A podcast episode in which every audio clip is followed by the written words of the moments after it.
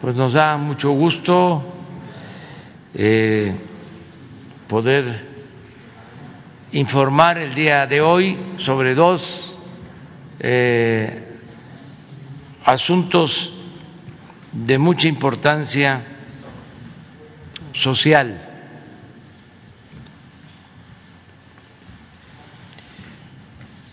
Vamos a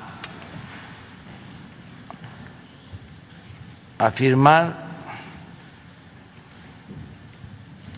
dos convenios, uno con la Asociación Teletón, que consiste en utilizar toda la infraestructura de los centros de rehabilitación de Teletón para atender a niñas y a niños con discapacidad. Como ustedes saben, nosotros estamos aplicando un programa de apoyo a niñas, a niños con discapacidad, sobre todo a niñas y niños pobres. Se atiende a un millón de niñas y niños pobres con discapacidad que reciben una pensión igual que la de los adultos mayores. Sin embargo, aunque esto es una ayuda porque las familias cuentan con recursos para atender lo indispensable, no es suficiente porque se requiere la rehabilitación, el tratamiento. Hay muchas niñas, niños que nacen con una discapacidad menor y como no son tratados porque no tienen forma, no tienen para pagar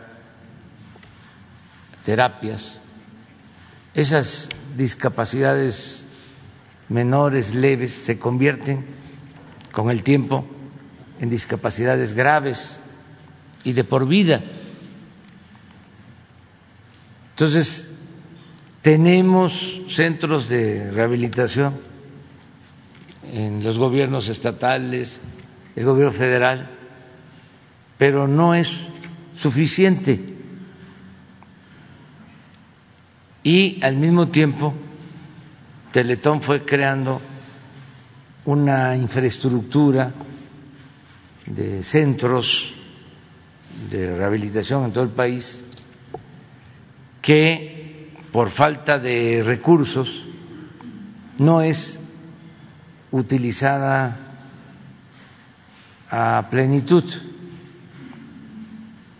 Y queremos aprovechar existen todas esas instalaciones, pero además la capacidad, el profesionalismo del personal de estos centros para que niñas y niños que reciben las pensiones, además tengan esta atención médica. Es la primera vez que vamos a hacer un convenio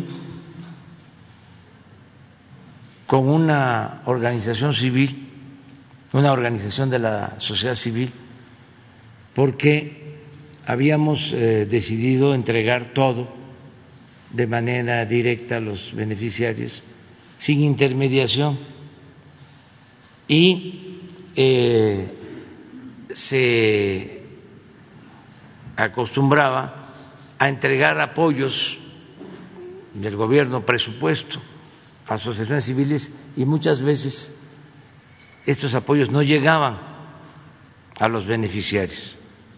Por eso decidimos no entregar apoyo a asociaciones civiles, filantrópicas, organizaciones campesinas,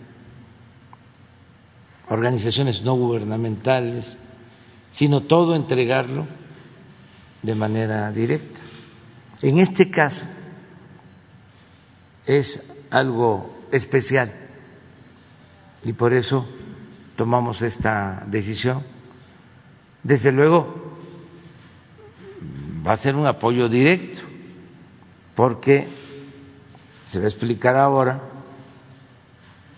los familiares, las mamás, los papás de las niñas, de los niños, pues van a tener eh, una tarjeta para ir este, eh, llevando a cabo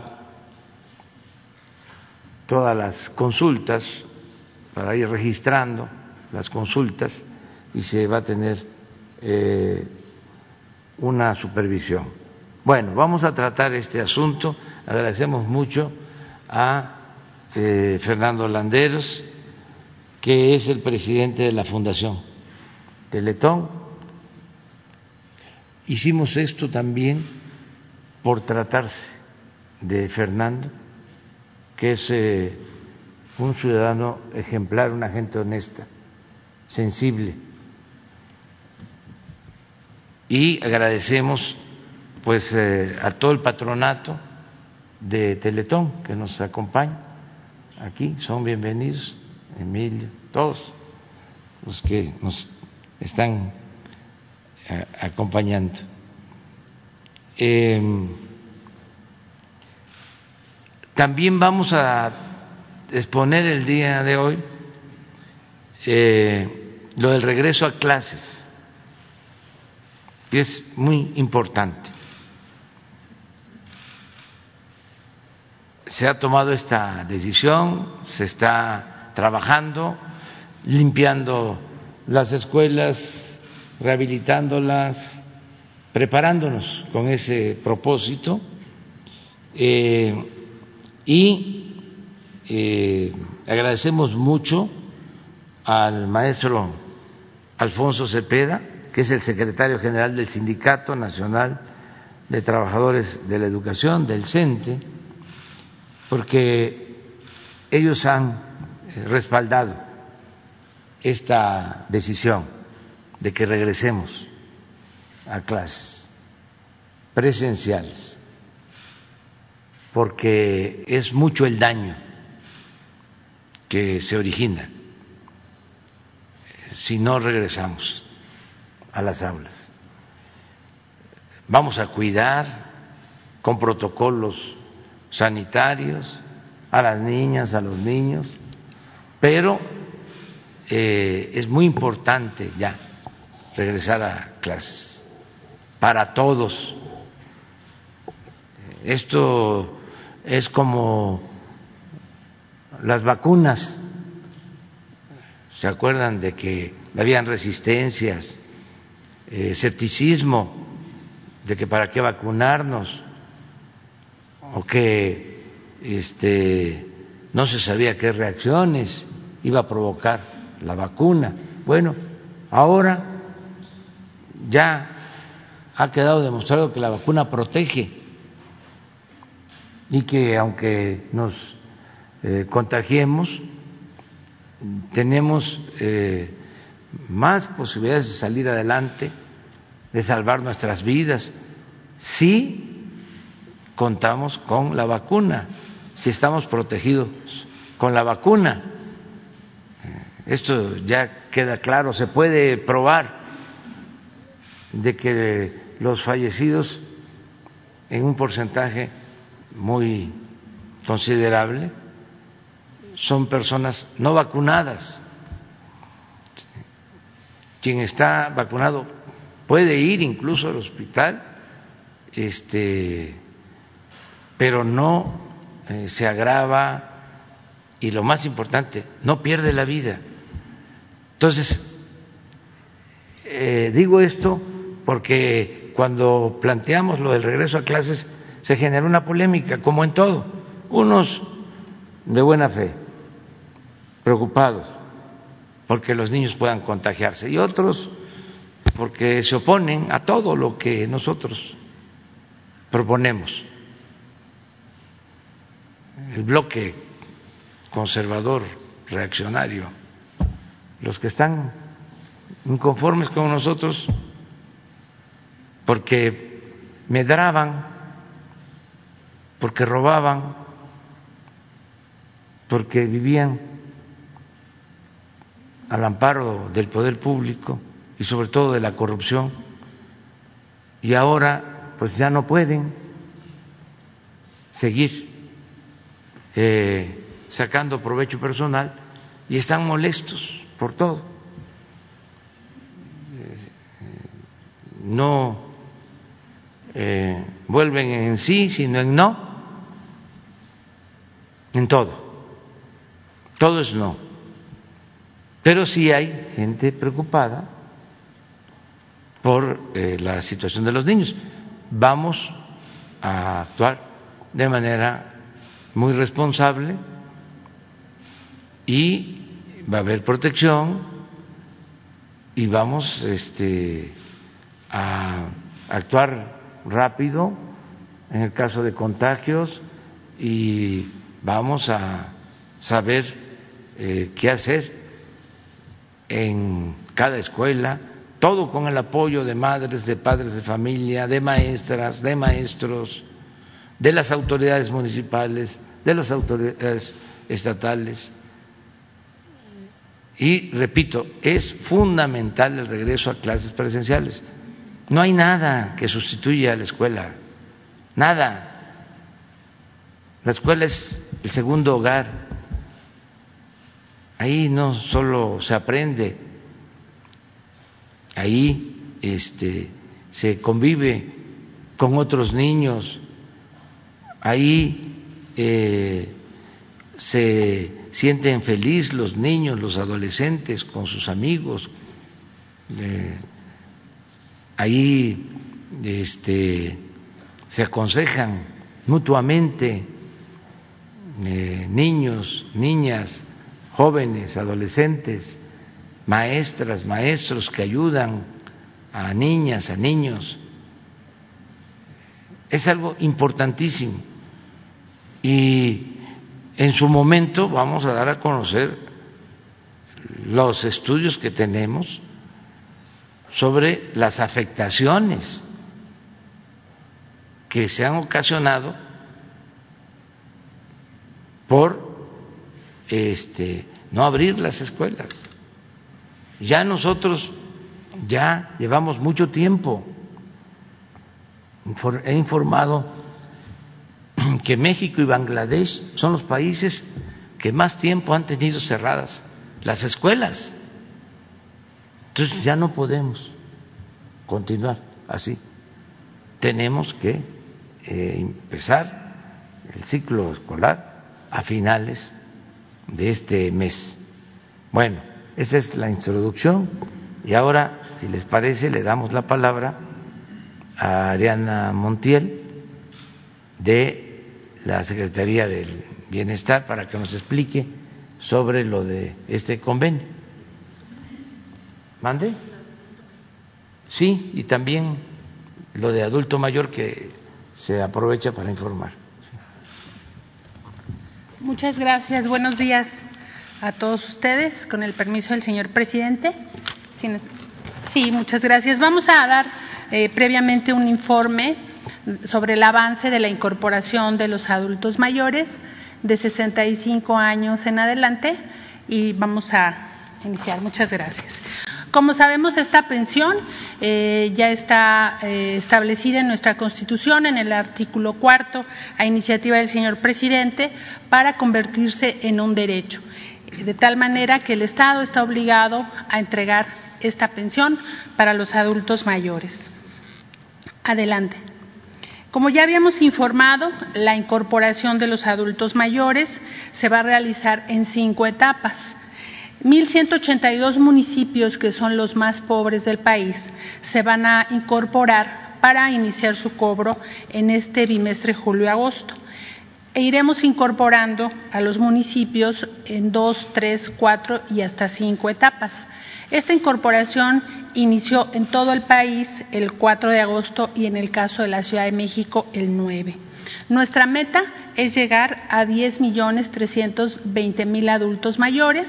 Ya contamos en el padrón con 8 millones de ellos. De tal manera que este esfuerzo que se está realizando eh, va a incorporar a 2.3 millones de adultos mayores que no estaban en el programa porque la edad era a partir, de los 68 años.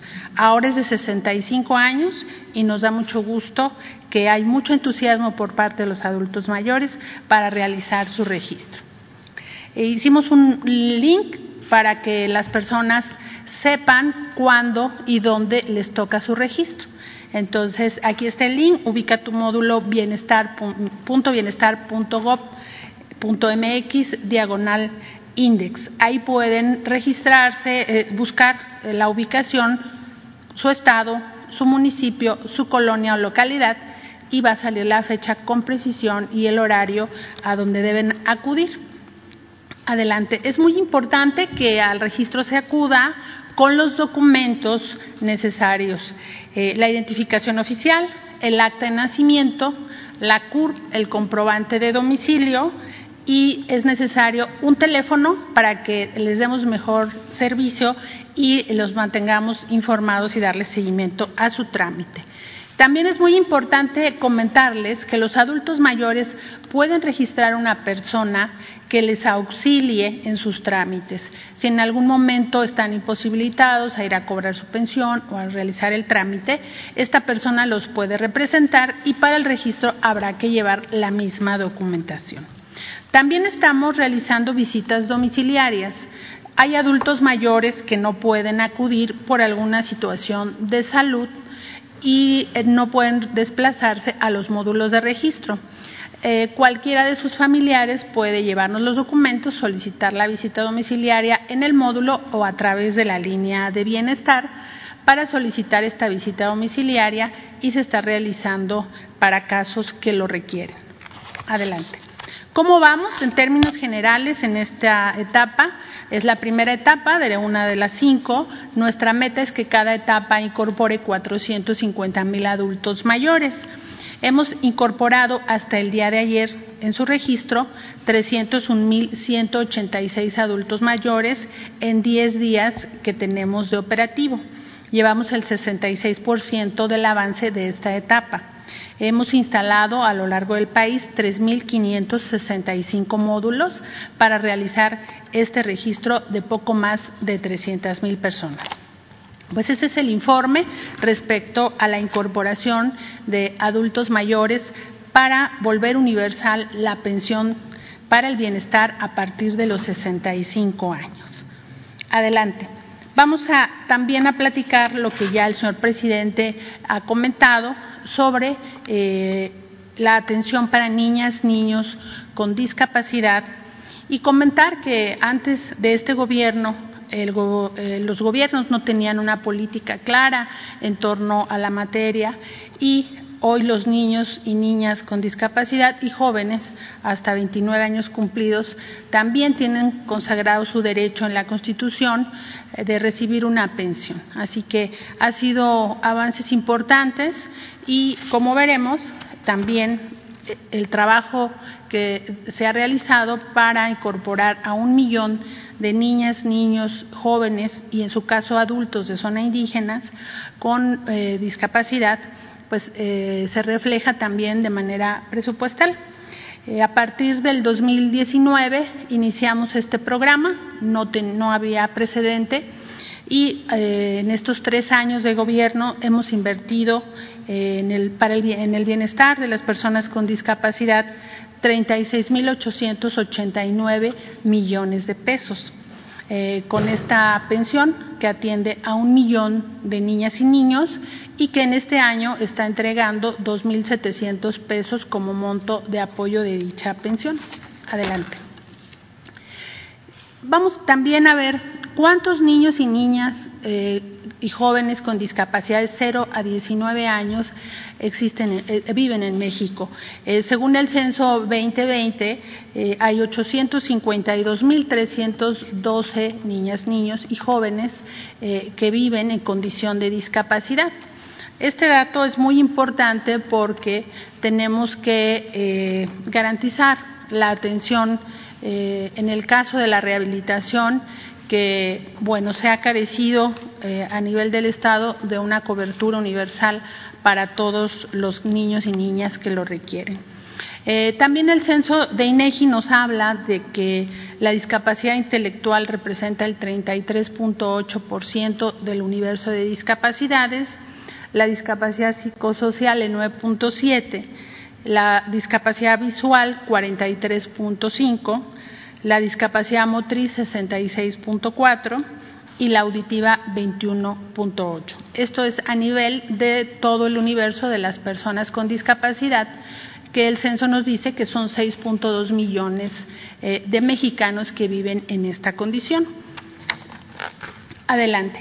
¿Cuál es la infraestructura con la que cuentan las instituciones de salud pública para brindar los servicios de rehabilitación, que, son adicionales a toda la atención médica? Eh, hay tres tipos en el país eh, con tres niveles. Eh, la unidad básica de rehabilitación tiene presencia en 32 estados de la República y son 1.528 unidades. Que, y en la institución que tiene esa relación a nivel de los estados es el Sistema Nacional DIF. En estas unidades básicas se hace diagnóstico y se atiende, se brindan rehabilitaciones básicas, digamos. En el segundo nivel y en el tercer nivel se tiene mayor tecnología, eh, mayor especialidad, eh, se tiene presencia en 22 estados y en suma entre los dos niveles son 111 centros de eh, rehabilitación del nivel 2 y 3. Como vemos, llega a ser insuficiente para la población porque estos centros son para todas las edades. adelante.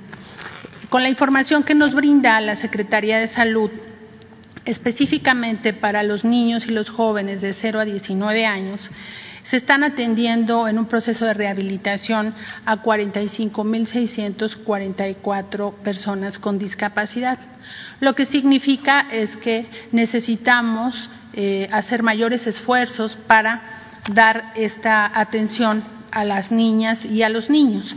Como ya lo ha expresado el señor presidente, eh, ante esta necesidad, hemos planteado el programa de apoyo para la rehabilitación e inclusión para el bienestar de niñas y niños con discapacidad, que a continuación detallamos. Los objetivos del programa pues, es contribuir al bienestar de las personas con discapacidad y a ejercer el derecho a una vida digna y a la rehabilitación que están eh, consagradas como derechos en la Convención de Naciones Unidas para las personas con discapacidad. Se trata de otorgar servicios eh, de rehabilitación a través de instituciones públicas o privadas a niñas, niños y jóvenes entre 0 y 17 años. Con este programa vamos a atender a 20 mil niños en el convenio que hoy firmaremos con la Fundación Teletón. Adelante. ¿Cómo va a ser la mecánica en términos generales? El Gobierno de México establecerá los convenios con las instituciones públicas o privadas para el otorgamiento de los servicios de rehabilitación. La madre, el padre o el tutor de la niña o el niño realizarán, eh, solicitarán la incorporación al programa. La institución va a realizar eh, por cada uno de los niños y niñas eh, un diagnóstico y va a presentar un plan de rehabilitación específico para cada uno de ellos. Una vez que se tenga el plan de rehabilitación específico, la Secretaría de Bienestar vamos a entregar un carnet y vales para el bienestar para llevar el control de las citas y eh, todo el subsidio que se entregue tenga un soporte y una supervisión. Eh, iniciará la rehabilitación y posteriormente el Gobierno de México entregará el subsidio a los beneficiarios a través de las instituciones una vez que se ha prestado el servicio a, las personas. Adelante. Eh, bueno, aquí está el carnet de bienestar que vamos a entregar a las familias eh, con su valera para que puedan ir a cada eh, terapia, a cada cita, a cada consulta y llevar nuestro control en términos administrativos y que tengamos transparencia en el uso de los recursos. En términos generales es el programa y estamos muy contentos porque 20 mil niños y niñas eh, podrán ser beneficiados de esta rehabilitación que es muy necesaria y que el gobierno en su conjunto, las instituciones de salud, no alcanzan a cubrir la totalidad de los servicios que se requieren brindar. Muchas gracias.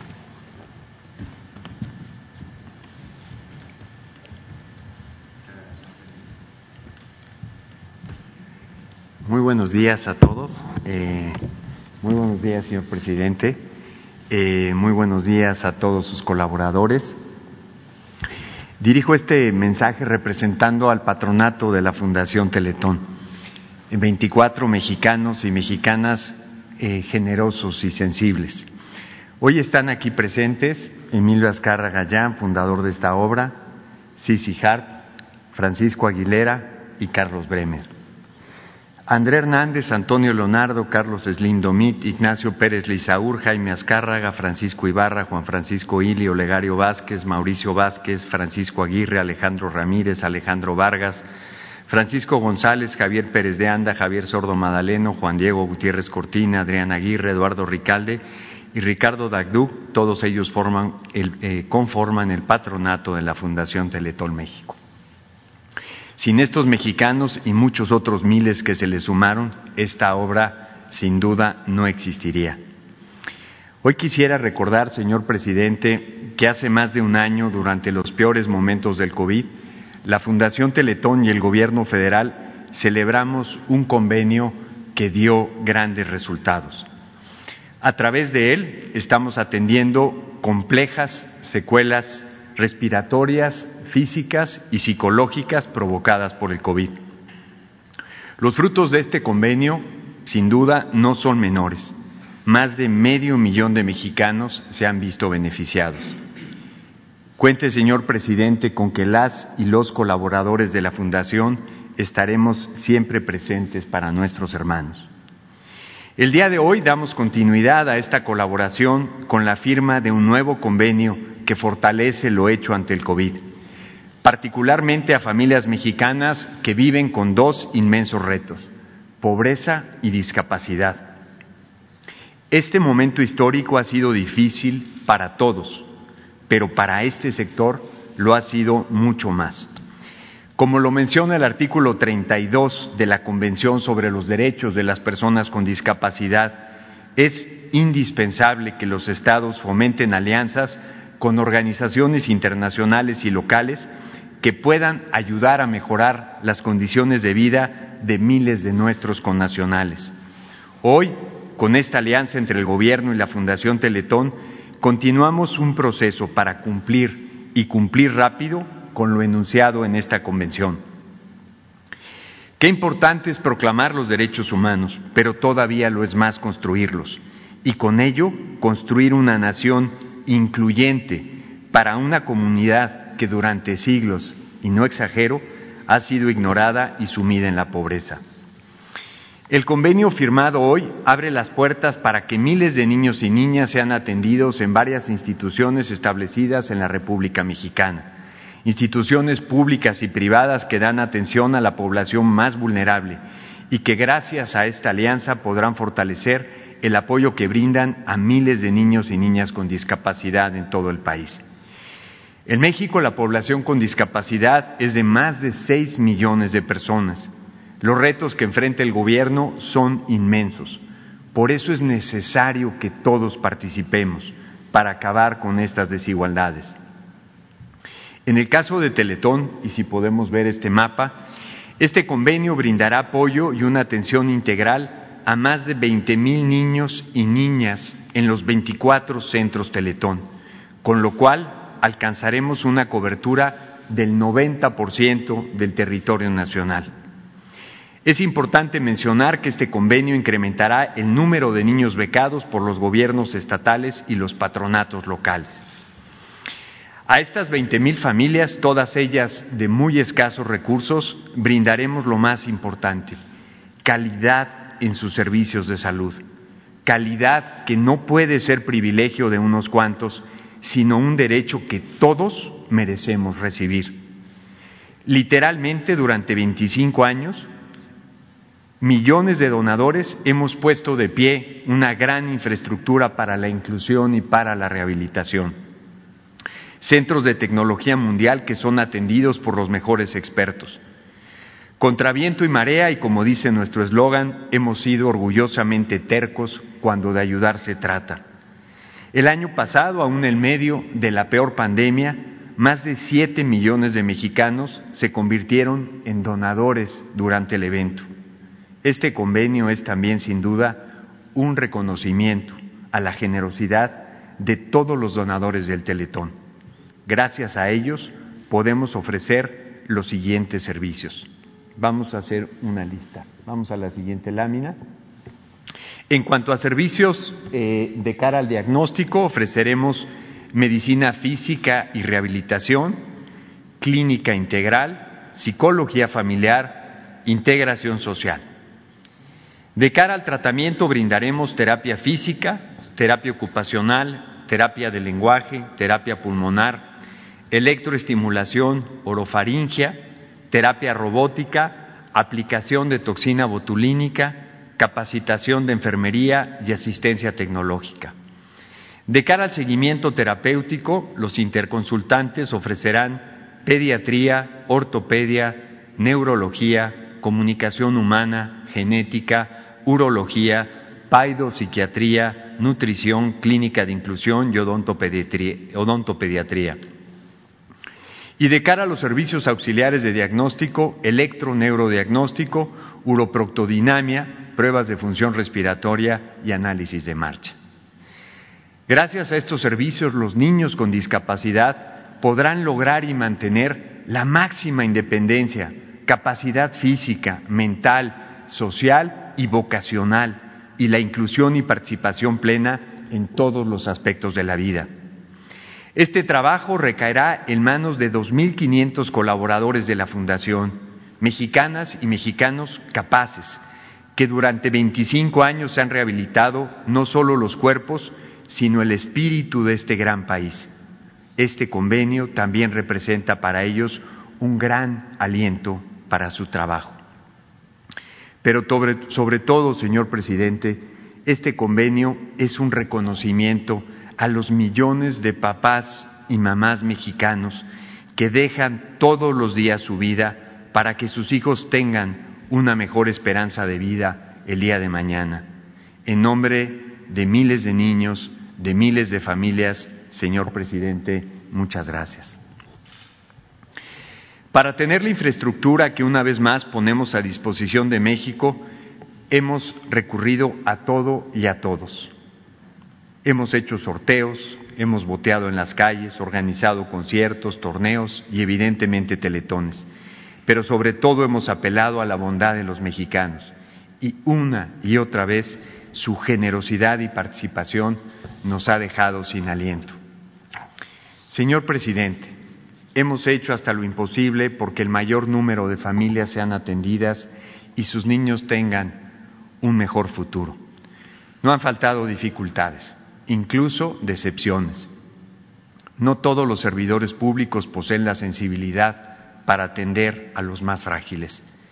Pero como bien usted me lo pidió hace algunos años, no nos cansamos ni nos cansaremos. Por eso hoy quiero agradecer de un modo especial su confianza en nosotros. La pandemia ha traído muchas pérdidas humanas y muchas tristezas, pero en el Teletón también lo recordaremos como la oportunidad de servir a la gente y de coordinarnos con un gobierno y su presidente que legítimamente buscan mejorar las condiciones de las personas en situación de vulnerabilidad. En los 25 años que llevo al frente del Teletón, he visto pasar varias iniciativas, algunas de ellas muy buenas. Sin embargo, esta es la primera vez que se crea un programa federal concreto que beca la rehabilitación de los niños con discapacidad que más lo necesitan. Gracias, señor presidente, por la confianza puesta en esta obra, no solo por lo que representa la infraestructura creada, sino sobre todo, como lo dije anteriormente, porque detrás de cada ladrillo está la generosidad la sensibilidad y la perseverancia de un mosaico conformado por millones de mexicanos.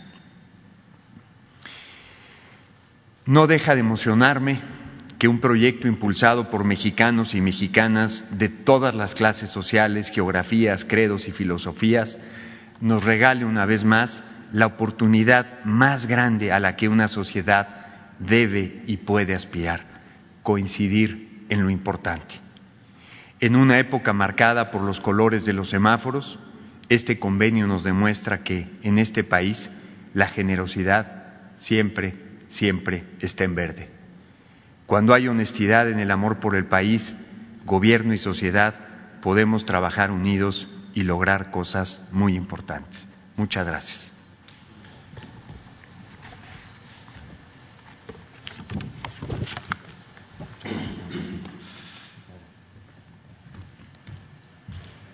Pues firmamos, si les parece, y luego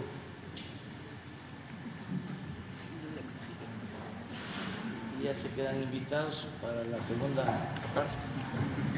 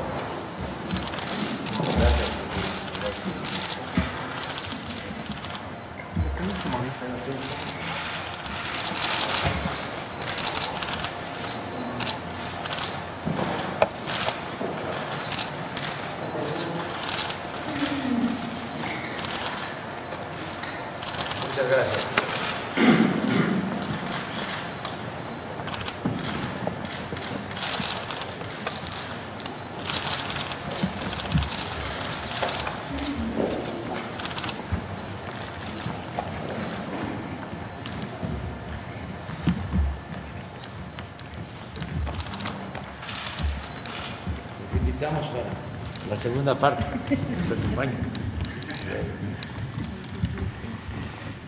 Bueno, vamos a este a tratar ahora lo del regreso a clases y toma la palabra la maestra Delfina Gómez Álvarez, secretaria de Educación Pública.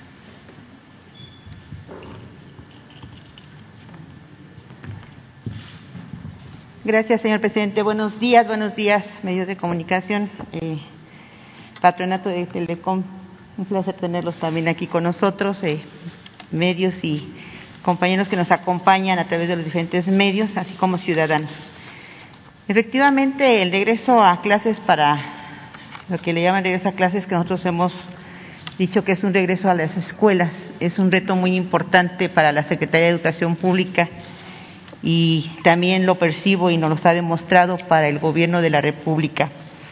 Eh, las clases, en primera momento, en ningún momento se interrumpieron eh, eh, a lo largo de los 16 meses pasados. Los aprendizajes nunca se detuvieron.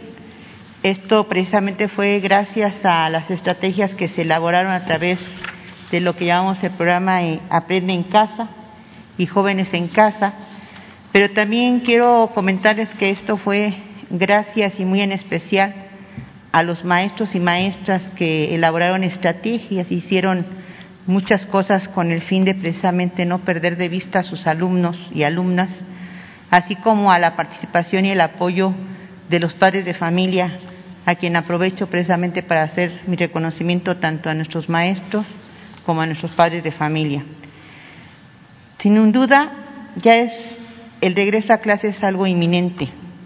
Se debe hacer efectivamente, debe ser un retorno responsable, ordenado y cauto a las aulas, que como lo han comprobado cientos de miles de millones de familias mexicanas, son más que un espacio formativo.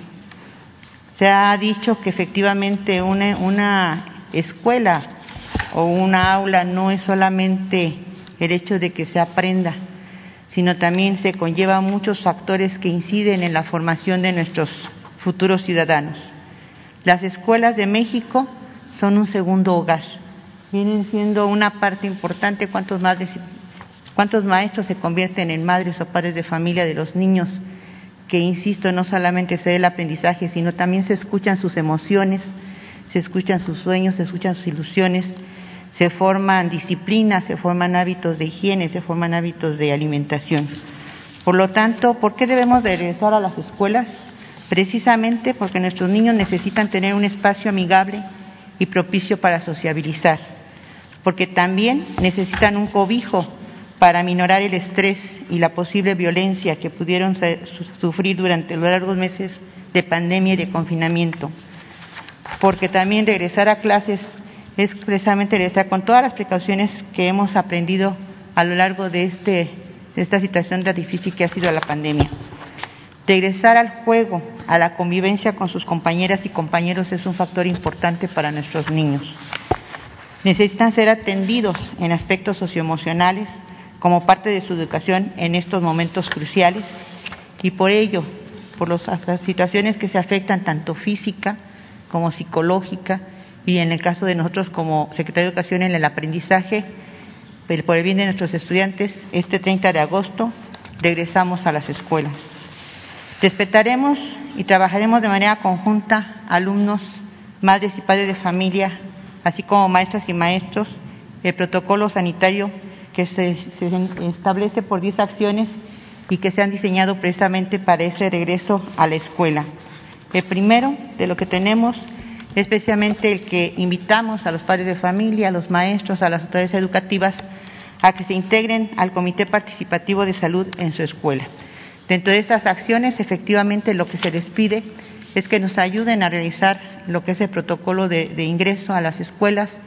Lo que se les pide también es que tengamos ya establecido alguna dirección, algún correo en donde podamos precisamente dar seguimiento a los casos de los pequeños que pudiéramos tener como detectados de algún síntoma que pueda ser de COVID y tener esa alerta y esa protección a nuestra, a nuestra comunidad escolar. Segundo, establecerse el filtro de salud en casa y participar en los filtros de la escuela y del salón de clases. Si ustedes recuerdan, esta acción ya se tenía desde la ocasión pasada, en donde pedíamos que los padres de familia, antes de que salieran los niños a la escuela, tuvieran la atención de apoyarnos en checar que ningún niño o sus hijos tuvieran algún síntoma, eh, precisamente como dolor de cabeza, temperatura, tosecita, inmediatamente al ver esas situaciones puedan llamar por teléfono precisamente a lo que es Educatel, nos hagan saber la situación y lo que hacemos es precisamente tener comunicación directa con lo que es la Secretaría de Salud para que se haga el protocolo necesario sanitario y junto con ello tomar las medidas precisamente adecuadas en lo que es en la institución. Al mismo tiempo, también se les pide a los padres de familia que nos hagan favor de precisamente enviarlos con cubreboca y enviarlos con, con su gel. Y por otro lado también el que nos lleven, nos lleven a cabo lo que es la carta compromiso, la carta de aceptación, precisamente en donde autorizan que el pequeñito puede estar dentro de lo que es la parte de la, de la asistencia a la escuela.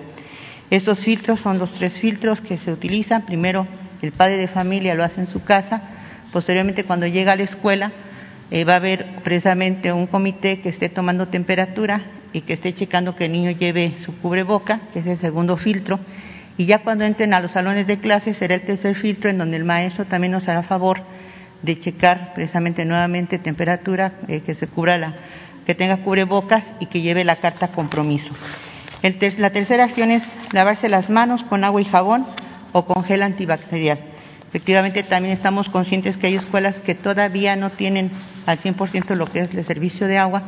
Ahí sí quiero hacer un agradecimiento muy especial a los eh, gobiernos municipales, a los gobiernos estatales, al programa de la Escuela es Nuestra, que también es un programa federal, en donde se ha abocado precisamente a atender y darle prioridad a esa necesidad y cubrir lo más pronto posible el que no haya esa falta de servicio en las instituciones.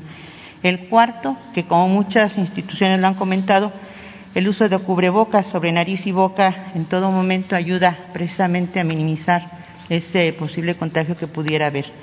Quinto, mantener la sana distancia, que fue algo que también nos dio mucha, eh, eh, muchos buenos resultados la vez pasada que empezamos a trabajar ya en las escuelas y que los maestros, a quienes yo también agradezco, tuvieron esas prácticas y nos dio eh, un buen resultado. No hubo ningún alumno contagiado en esa etapa que tuvimos precisamente de inicio, en donde recordemos que empezamos con cerca de un millón de niños que entraron o iniciaron el regreso y que después terminamos con tres, más de tres millones de alumnos y eso nos dio un buen resultado. El sexto, el dar mayor uso a los espacios abiertos. Ahí estamos invitando a nuestros compañeros maestros, a nuestros directores, que utilicen también los espacios abiertos. Hay escuelas que afortunadamente tienen esos espacios, hay escuelas que cuentan con incluso con techumbres que han hecho se han hecho gracias también al programa de la escuela es nuestra, algunos lo han hecho los mismos padres de familia. Hay espacios, afortunadamente tenemos algunos lugares como Campeche, como Chiapas, Oaxaca, mismo Estado de México, en lo que es Atlacomulco, Gilotepec, Tejupilco, donde todavía las escuelas tienen un espacio muy grande de zona, en lo que es eh, todavía un patio muy grande y, por qué no decirlo también, una zona eh, verde todavía en donde los niños pueden estar precisamente tomando lo que es las clases. El séptimo, lo que recomendamos que por ahora no tendremos ceremonias ni reuniones generales, eh, evitar precisamente las conglomeraciones, ser muy cautelosos en el sentido de esas reuniones para evitar precisamente posibles contagios. Octavo, avisar inmediatamente la presencia o sospecha de casos de COVID-19 en la escuela. Y esto también insistimos, no solamente en la escuela, sino se puede hacer de manera precavida eh, desde lo que estamos en nuestro hogar. Nueve, que es el que ahorita incorporamos, inscribirse a los cursos de apoyo socioemocional en la línea de CEP Salud, eh, Retorno Seguro.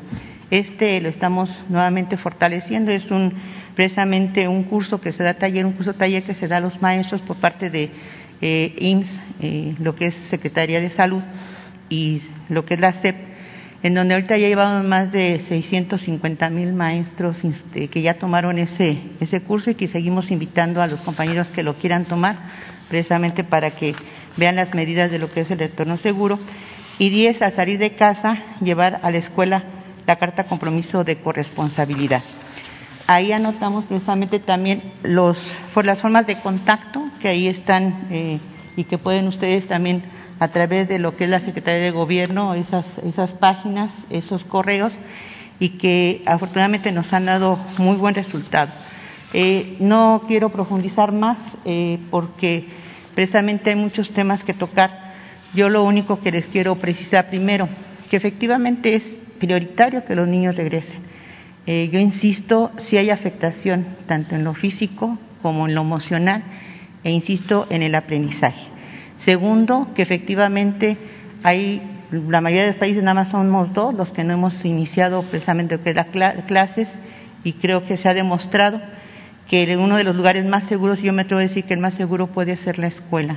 La escuela, si hay una buena disciplina, hay un buen trabajo en conjunto, puede convertirse en el lugar más seguro para nuestros niños.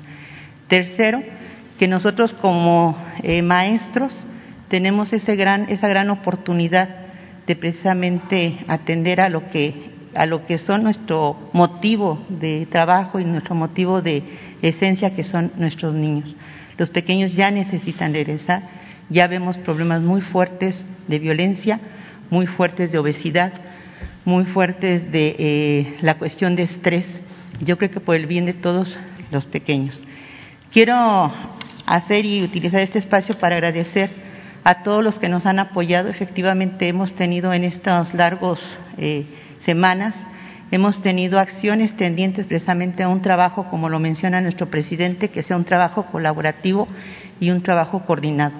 Agradezco mucho a la Secretaría de Relaciones Exteriores, a Gobernación, a la Secretaría de Bienestar, a la Secretaría de Salud, a la Secretaría de Cultura, a, lo que es el Instituto de Mujeres, porque todos hemos tenido reuniones y cada uno ha puesto un granito de arena para que este regreso a clases, este regreso a las escuelas se dé. Entonces nosotros estamos preparados, eh, los maestros sé que van a dar esa muestra, como siempre lo han hecho, de esa entrega y esa vocación que tenemos hacia nuestra profesión. Y pues estamos, estamos listos. Estamos listos, señor presidente, estamos listos, padres de familia, ténganos esa confianza porque siempre hemos demostrado el magisterio que sacamos las cosas adelante y pues ahora sí que pequeñitos los esperamos con los brazos abiertos, jóvenes estamos para servirles y sociedad en general, pues aquí estamos, adelante. México está de pie, México tiene que seguir y por ello estamos aquí para atenderlos. Muchísimas gracias, estamos a sus órdenes. Gracias.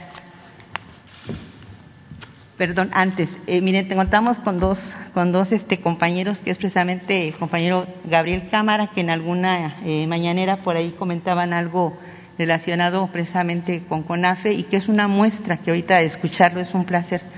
Eh, va, va, precisamente a platicar un poquito acerca de lo que es se está trabajando con CONAFE.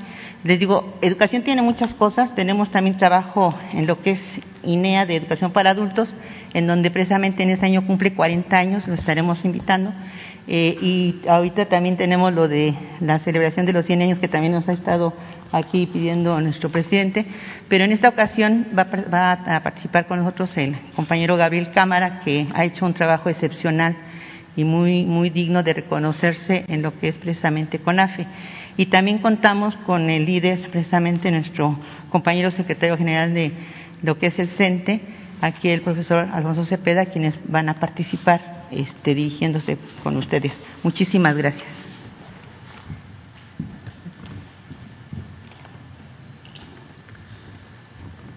Con su permiso, señor presidente. Eh, a propósito de una pregunta de una de ustedes, eh, Nancy Flores, eh, la respuesta que nos pide el presidente es qué es lo que hace el sistema educativo para aquellas comunidades lejanas con pocos habitantes. El 75% de las 185 mil comunidades en México tienen menos de 100 habitantes.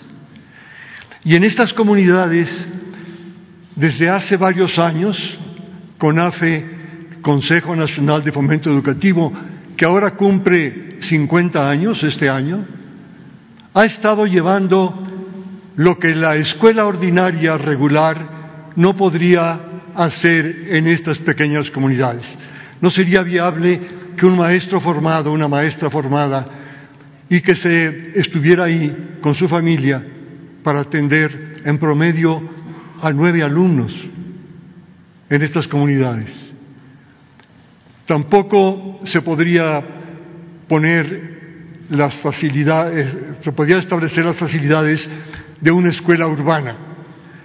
La solución fue audaz aprovechar jóvenes voluntarios que durante uno o dos años pudieran trabajar en estas comunidades, tratando de llevar lo mejor de la educación básica a través de programas especiales que de alguna manera acomodaban el programa nacional a las condiciones de este multigrado, pequeñas comunidades con eh, alumnos de diversas edades en diferentes estadios de avance en su aprendizaje.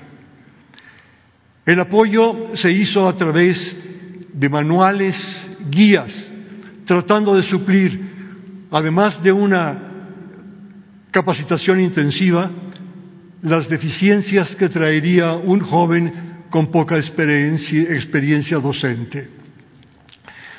Esto ha seguido así, pero desgraciadamente los resultados de estas escuelas, como los resultados de las escuelas indígenas, siempre han sido deficientes. La gran ventaja de este sistema es que descansa en la comunidad y se está viendo ahora su importancia con la escuela es nuestra, cómo este, esta raigambre comunitaria favorece eh, que este programa tenga pleno éxito en estas pequeñas comunidades, como lo hemos visto. Y esta raigambre comunitaria hace que el eh, instructor sea parte de ella. Durante la pandemia hemos tenido la ventaja de tener al eh, instructor comunitario o al líder comunitario, como le llaman ahora, muchas veces o en la comunidad o cerca de la comunidad. Lo mismo las promotoras de educación inicial. Hemos tenido esa gran ventaja, esa cercanía con un espacio más abierto. Pero lo importante que quiero resaltar ahora es que hace 25 años a mí me tocó diseñar una nueva secundaria donde antes CONAFE no ofrecía este servicio y ya era parte de la educación básica. Pero el desafío fue mayor porque si un chico puede ir al preescolar o a la primaria porque no es tan necesaria su presencia, su apoyo en la casa o en el trabajo de los adultos, ya en una secundaria el desafío era mayor. Y la manera que se nos ocurrió, la más sencilla, es aprender en diálogo. La ventaja de aprender en diálogo es que tiene que pasarse en la verdad.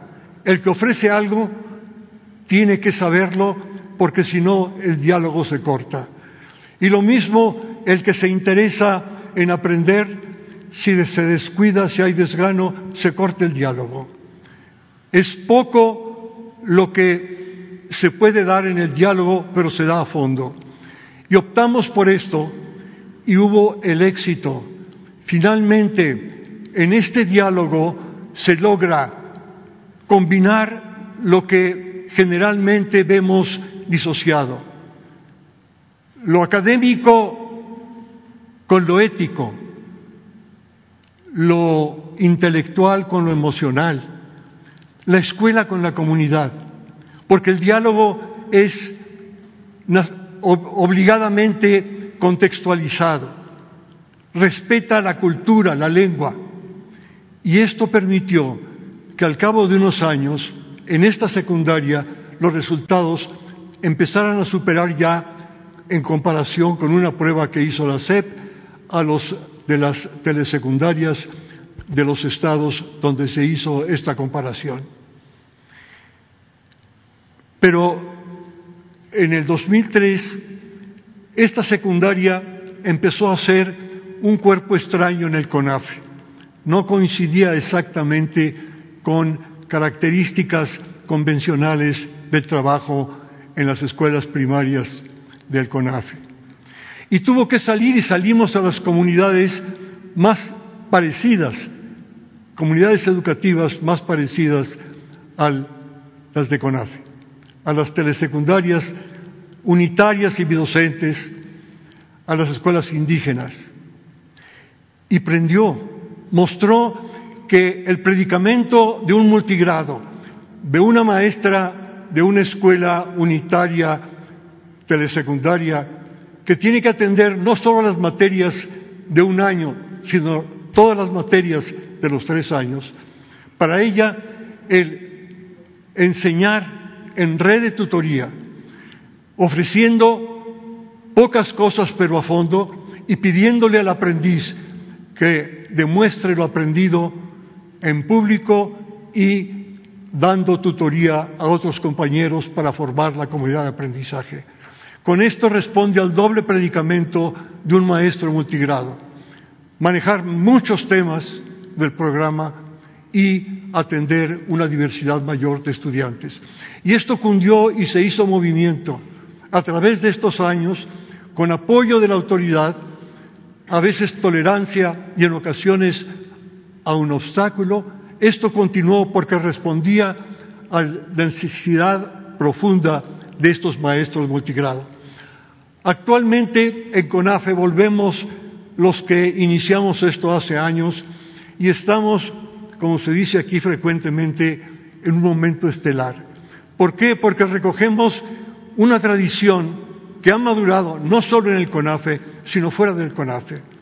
Por ponerles un ejemplo, en CONAFE ahora en Campeche, cuando empezamos con el semáforo verde a trabajar en las comunidades, pudimos capacitar a los 249 líderes comunitarios de Campeche a través de tres semanas intensivas de relación personal, uno a uno, a través del Internet y con ayuda no solo de la gente de CONAFE Central, sino con gente de otros estados, de Veracruz, de Chiapas, de Chihuahua.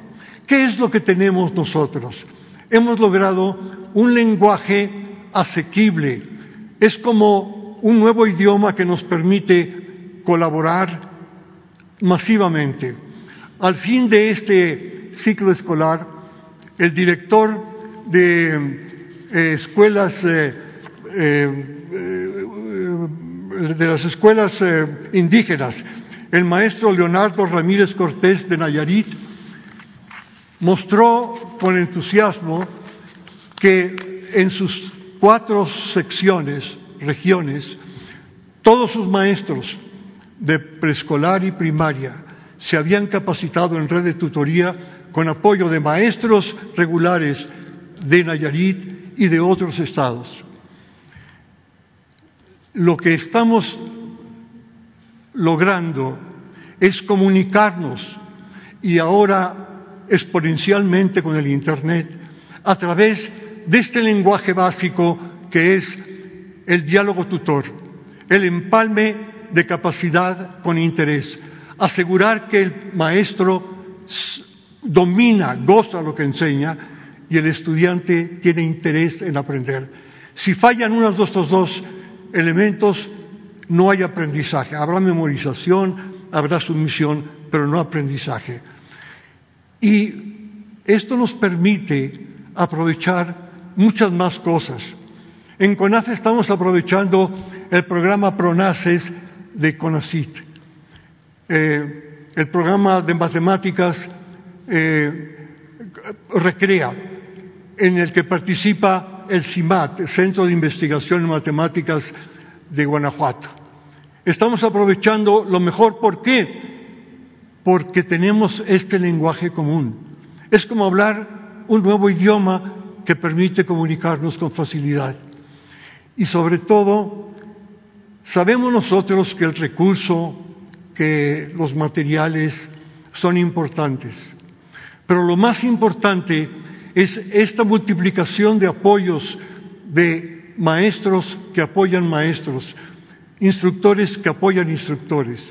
Y en el caso particular del CONAFE, queremos que las comunidades, sobre todo ahora con el programa eh, eh, La escuela es nuestra, podamos nosotros generar en estas comunidades una suficiente autonomía educativa para que no dependan siempre del recurso externo, que haya mujeres, hombres ahí que permanecen y que puedan aportar lo elemental de educación básica. Lo podemos hacer porque todos somos capaces no solo de aprender, sino también de enseñar. Por eso podemos decir en este momento que con AFE y en, gran parte también, yo lo veo, el sistema educativo está viviendo incoadamente, inicialmente, un momento estelar. Una frase que le he dicho a la maestra Delfín, a la maestra secretaria, y que le da gusto escuchar, es maestros que apoyan a maestros por maestros para maestros. Es esta horizontalidad que permite asegurar las dos cosas, capacidad e interés, y al mismo tiempo nos enseña a convivir. Por eso agradezco la oportunidad que nos da el presidente de presentar lo que hace CONAFE y que podamos nosotros hacer algo que corresponda a esta transformación. Pues muchas gracias, presidente.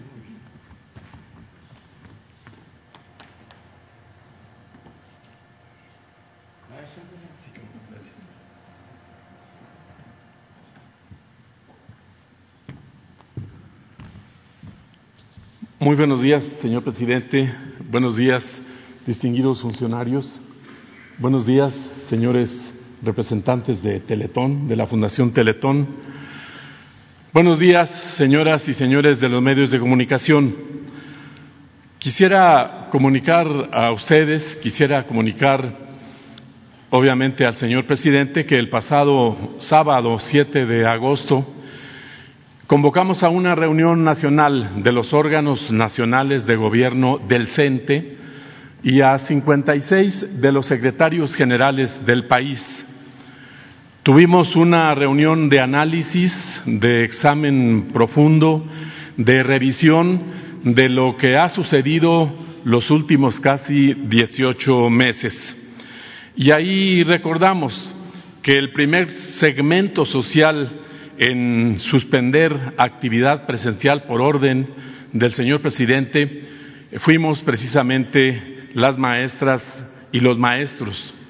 También, por su indicación, fuimos un grupo de prioridad para la vacunación. Y además ante una avalancha de compañeros que venían durante años trabajando como interinos, como compensados por honorarios, en fin, hemos logrado hasta el momento 466 mil basificaciones, es decir, se han concedido plazas de base, se ha dado certeza laboral a muchos compañeros que desde hace años tenían este problema. Y, obviamente nos consta que en muchos países de todos los continentes hubo despidos, hubo también disminución en los salarios, hubo algunas acciones que perjudicaron a los trabajadores de la educación y que aquí en México no tuvimos, no tuvimos ningún despido, ni esa disminución en nuestros sueldos y prestaciones. Y además, por si fuera poco, tuvimos un incremento en 2020 y tuvimos un incremento, hemos tenido un incremento en 2021. Y también revisamos que ya son casi 18 meses de confinamiento. Es tiempo de regresar a las aulas, ir por nuestras escuelas, ir por los alumnos que han desertado. Son nuestra materia de trabajo, son nuestra fuente de empleo. Por eso, la inmensa mayoría de los maestros de México ratificamos hoy el compromiso de apoyar el regreso a clases presenciales. Y si me permite, señor presidente, de manera muy rápida, de esta reunión nacional, gran reunión nacional, emanó un documento que daré lectura de forma muy ágil. Compromiso de adhesión y apoyo del Sindicato Nacional de Trabajadores de la Educación al acuerdo entre las Secretarías de Educación Pública y de Salud, con objeto de lograr un regreso a las escuelas cauto, ordenado y responsable en el ciclo escolar 2021-2022, fortaleciendo las medidas de protección e higiene ante la pandemia que ha ocasionado el virus SARS-CoV-2, COVID-19, el Sindicato Nacional de Trabajadores de la Educación manifiesta su compromiso de adhesión y apoyo a las acciones emprendidas por el Gobierno de México a través de las Secretarías de Educación Pública y de Salud, quienes de manera conjunta y en el respectivo ámbito de sus competencias suscribirán un acuerdo conjunto para el regreso a las escuelas, por el cual habrán de establecerse diversas disposiciones para el desarrollo del ciclo escolar 2021-2022 y reanudar las actividades del servicio público educativo de forma presencial, cauta, ordenada y responsable, y con ello dar cumplimiento a los planes y programas de estudio de educación básica, preescolar, primaria y secundaria, normal y demás para la formación de maestros de educación básica aplicables a toda la República, al igual que aquellos planes y programas de estudio de los tipos medio superior y superior que la Secretaría de Educación Pública haya emitido, así como aquellos particulares con autorización o reconocimiento de validez oficial de estudios en beneficio de las y los educandos. La salud y la educación son derechos humanos fundamentales de todos los mexicanos. El Sindicato Nacional de Trabajadores de la Educación reconoce que estos derechos convergen en el acuerdo que se ha propuesto de las Secretarías de Educación Pública y de Salud para el regreso a las escuelas, tanto para salvaguardar la integridad de los miembros del sistema educativo nacional como para que los educandos sean apoyados en su acceso, tránsito, permanencia, avance académico y egreso oportuno de dicho sistema. El acuerdo generará las bases para el despliegue de las acciones y estrategias necesarias para que las escuelas sean espacios seguros para la comunidad educativa, donde la posibilidad de contagio sea menor y la integridad de los miembros de la misma esté a salvo. Reconociendo de manera expresa que el mayor esfuerzo realizado contra el virus SARS-CoV-2, COVID-19 en el sistema educativo nacional lo han llevado a cabo los docentes al generar y buscar mecanismos de comunicación entre ellos y los educandos, garantizando de esta forma los aprendizajes y conocimientos para mantener y continuar el tránsito educativo, que es la razón fundamental de la escuela pública, y avanzar ante las condiciones y retos derivados de la pandemia. El acuerdo hará posible reemprender la tarea educativa y las actividades escolares con orden y cautela. Por ello, y en búsqueda de un regreso presencial responsable y realista, el CENTE redoblará esfuerzos y generará la sinergia necesaria tanto con las secretarías de Educación Pública y de Salud, así como con los demás actores involucrados de todo el país para seguir gestionando e impulsando que las escuelas cuenten con la infraestructura y servicios necesarios, principalmente de agua potable, y que sean espacios seguros. El CENTE actuará siempre en beneficio de los educandos para garantizar su derecho a la educación, contribuir a reducir el estrés y la ansiedad que provoca el confinamiento y especialmente disminuir los riesgos de la pérdida de aprendizaje, así como las brechas educativas que agravan fenómenos como la pobreza, la desigualdad, la exclusión y la violencia social. Le entrego, señor presidente, este compromiso en nombre de la inmensa mayoría de las maestras y los maestros de México. Muchas gracias, maestro. A usted, maestro. A usted, presidente.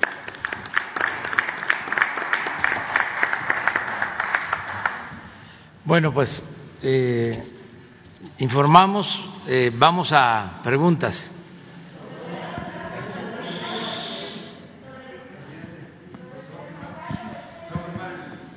Ah, sí, vamos a firmar. Ya está firmado.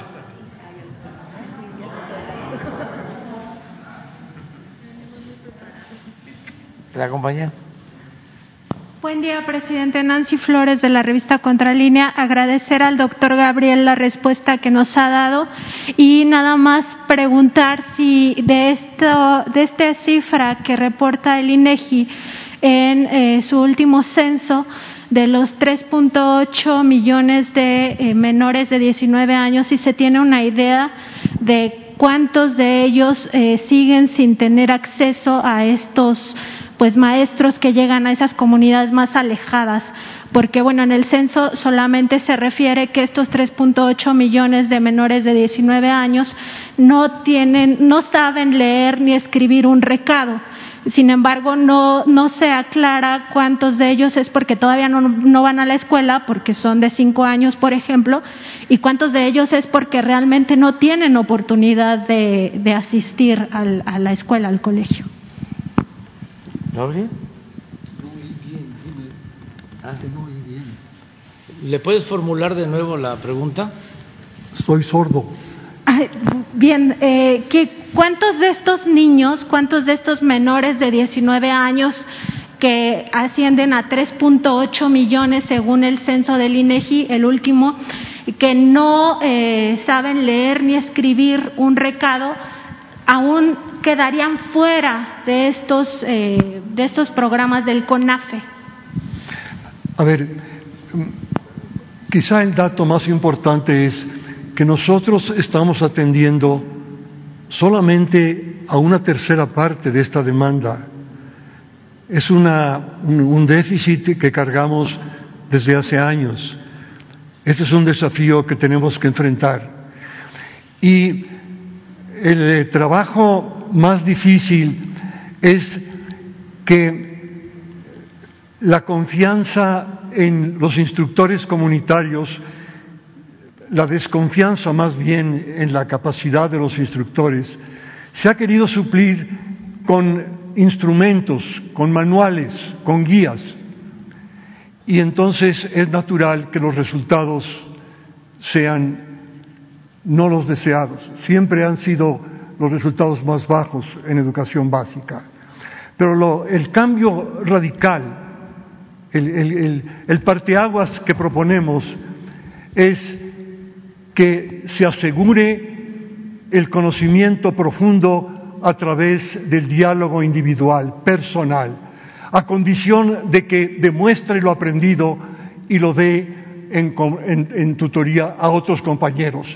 Pero la ventaja de profundizar en un tema es que tienes tú que traspasarlo, hacer lo que llaman el transfer oralmente al exponerlo ante tus compañeros. También en escritura y ejercitas de escritura al asentar tu reflexión. Y finalmente lo dominas más al ofrecerlo a los otros y generas una comunidad de aprendizaje. Aprendes a aprender y aprendes a convivir. Sé que esto es muy general, pero yo quiero que se ponga en la tabla eh, las páginas, los eh, sitios de Internet donde ustedes pueden ver los testimonios, los cambios radicales que hay cuando se atiende a la persona individualmente. La pandemia nos ha hecho ver la importancia enorme de atender individualmente y no solamente a los niños y a las niñas y a los jóvenes, a las maestras y a los maestros. Lo que todos necesitamos para aprender y convivir es atención personal. Gracias. Y en mi segundo tema, presidente, eh, me gustaría comentarle, en asociación con Wikileaks, esta organización internacional que se dedica a la defensa del derecho humano a la información, a saber, Contralínea ha publicado una serie de reportajes sobre la ultraderecha en el mundo. Particularmente en el caso mexicano nos hemos enfocado en esta organización secreta eh, de carácter católico denominada el Yunque. Nosotros hemos podido documentar a través de una filtración masiva de más de 17 mil archivos que eh, esta asociación eh, ocupa, eh, digamos, métodos que son en algunos casos constitutivos de delitos. Por ejemplo, realiza espionaje, realiza contraespionaje, tiene prácticas de carácter paramilitar, Incluso, bueno, se denuncia ahí prácticas de amenaza, de engaño, etcétera. Eh, en España, sobre todo, esto ya fue un tema que se ha judicializado, se ha investigado y se ha comprobado que allá también tiene eh, nexos el yunque mexicano con el yunque español. Y en el caso de México no existen investigaciones, ni mucho menos se ha llevado a la justicia hay un tema que nos preocupa mucho, que es la cooptación de menores en estos documentos que, a los que tuvimos acceso en la revista Contralínea. Se demuestra que menores de edad son cooptados, se les somete a regímenes de carácter paramilitar y además se les engaña e incluso se les obliga a espiar a sus propios padres.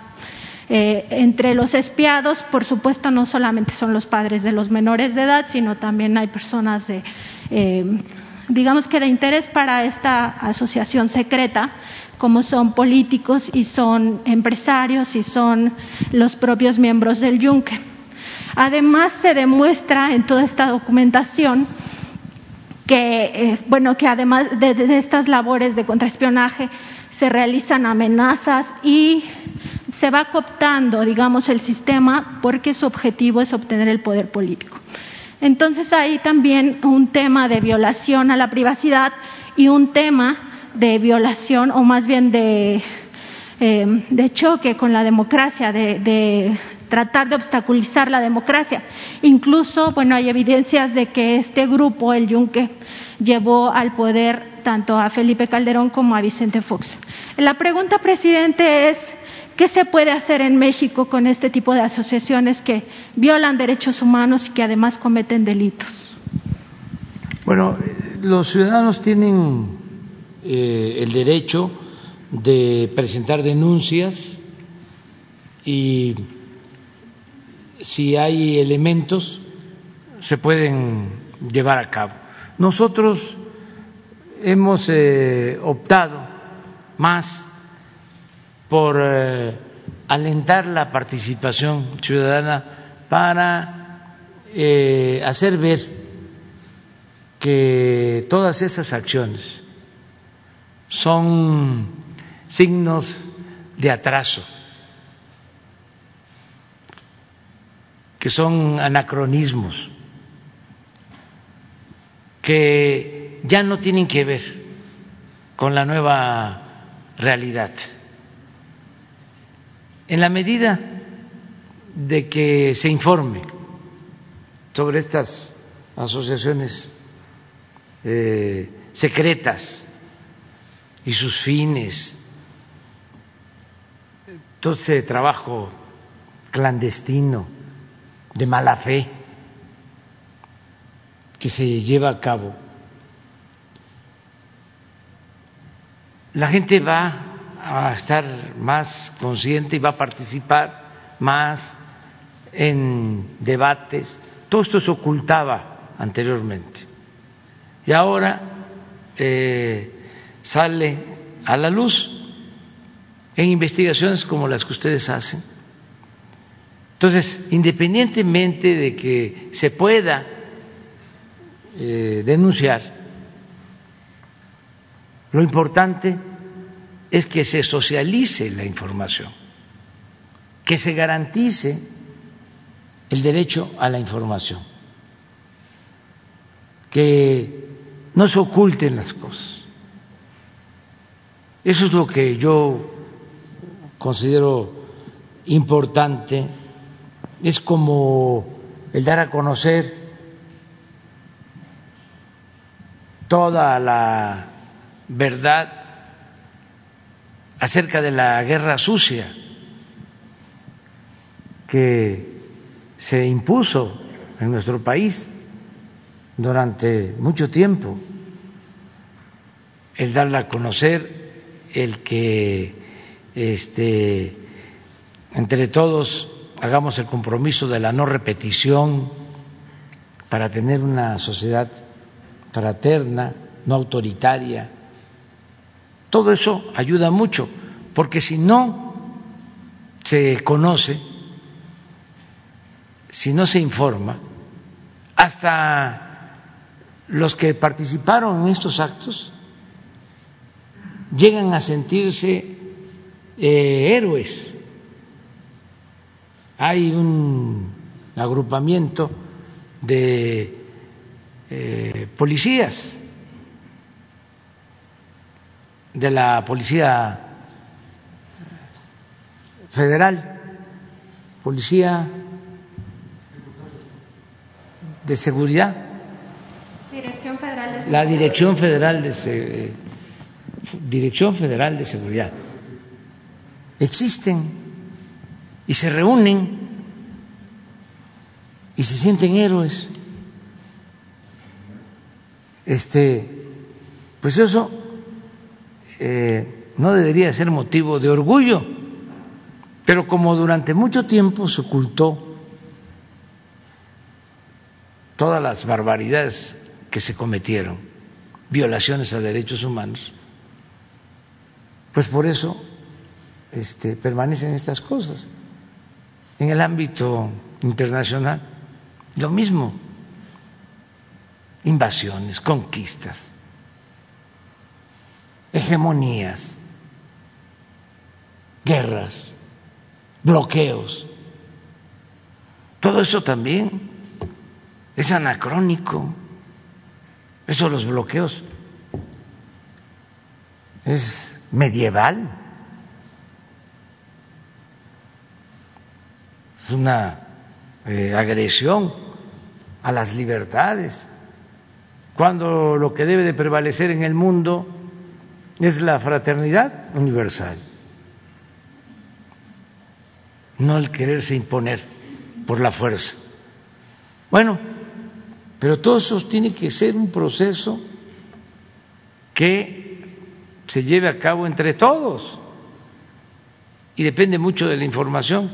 Entonces, existe la vía legal, pero lo más importante, creo yo, es que se conozcan estos hechos, porque a quienes participan en una asociación secreta con esos propósitos, al ser descubiertos, creo yo que les eh, va a dar vergüenza, porque eso, repito, es algo de la prehistoria, es un signo de atraso, este, que no tiene que ver con nuestros tiempos. Entonces, eso es lo que puedo comentarte. Y presidente, ¿no le preocupa esta parte de la corrupción de menores y el abuso de menores de edad que hace esta organización? Hay que denunciarlo hay que denunciarlo eh, legalmente y lo que ustedes están haciendo.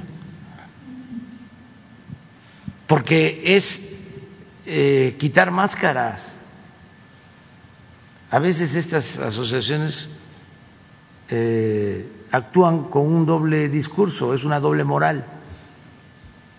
Llegan a ser hasta asociaciones filantrópicas que apoyan a los niños, a las niñas y al mismo tiempo este, participan en estos actos reprobables y condenables. ¿Y la parte que afectan a la democracia o que están en contra de la democracia tampoco le preocupa? Yo creo que eso no debe de preocuparnos mucho, porque el proceso democrático de México se echó a andar y no se va a detener. Ya este, lo hemos dicho muchas veces, México es de los pueblos de avanzada, estamos a la vanguardia. Eh, por el nivel de concientización que ha alcanzado su pueblo. El pueblo de México es de los pueblos eh, con más conciencia política, de lo más politizado que hay. Este, eh, en este terreno podemos decir no hay o es muy poco el analfabetismo político. México eh, está eh, a la vanguardia, eh, es un ejemplo en cuanto a la madurez de su pueblo, del el nivel de concientización de su pueblo, el proceso más importante de los últimos tiempos lo que entre todos hemos alcanzado, lo que nos da orgullo, es el cambio de mentalidad que eh, se ha logrado en nuestro país. Y estamos hablando de millones de ciudadanos. No es un fenómeno como una eh, guerrilla que va hacia una transformación o logra una transformación por la vía armada. Bueno, sí, es un avance, pero al final de cuentas no eh, comprende a todo el pueblo o a la mayoría del pueblo. Es un grupo el que lleva a cabo esa transformación. Y la mayoría de la gente en esos países donde se llevan a cabo esas transformaciones sigue pensando igual. Y como no hay un desarrollo político amplio, colectivo, no eh, se mantienen los ideales, los principios que llevaron a esas transformaciones y los que llegan al poder se corrompen o se vuelven eh, autoritarios y se olvidan de las causas que enarbolaron en un tiempo para llevar a cabo las transformaciones. Cuando es todo un pueblo el que participa, como es el caso de México, que son millones de mujeres y de hombres que están participando en lo que nosotros llamamos la cuarta transformación, es muy difícil que haya desviaciones y que se den retrocesos. Por eso debemos de sentirnos orgullosos. Y esto, a pesar de los pesares, de obstáculos, eh, de la pandemia que tanto daño ha causado, el proceso de desarrollo político en México, de transformación pacífica, que eso es otro elemento muy favorable, que los cambios se están llevando a cabo sin violencia, de manera pacífica, porque las tres transformaciones que han habido en México las tres grandes transformaciones, la independencia, la reforma, la revolución, se llevaron a cabo con las armas. Y hubo violencia y muchos perdieron la vida. Eh, ahora no. Es una transformación igual de profunda como la independencia, como la reforma, como la revolución. Pero sin eh, violencia, de manera pacífica. Entonces, sí, todos tenemos que celebrar eso. Gracias, presidente. hombre y luego mujer.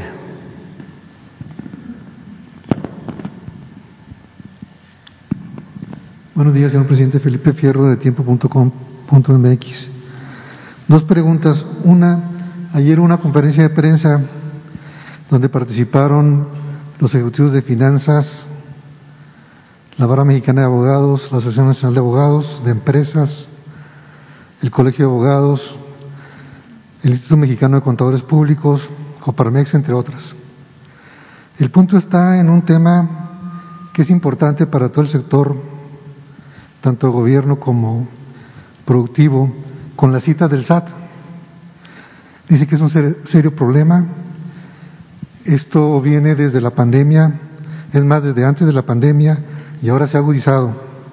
De acuerdo a una encuesta, dicen que el 87% de los registrados tienen problemas con las citas, 65% duran más de 30 días para conseguirlas, perdón, las consiguen 30 días, el resto en más, y dan otros argumentos.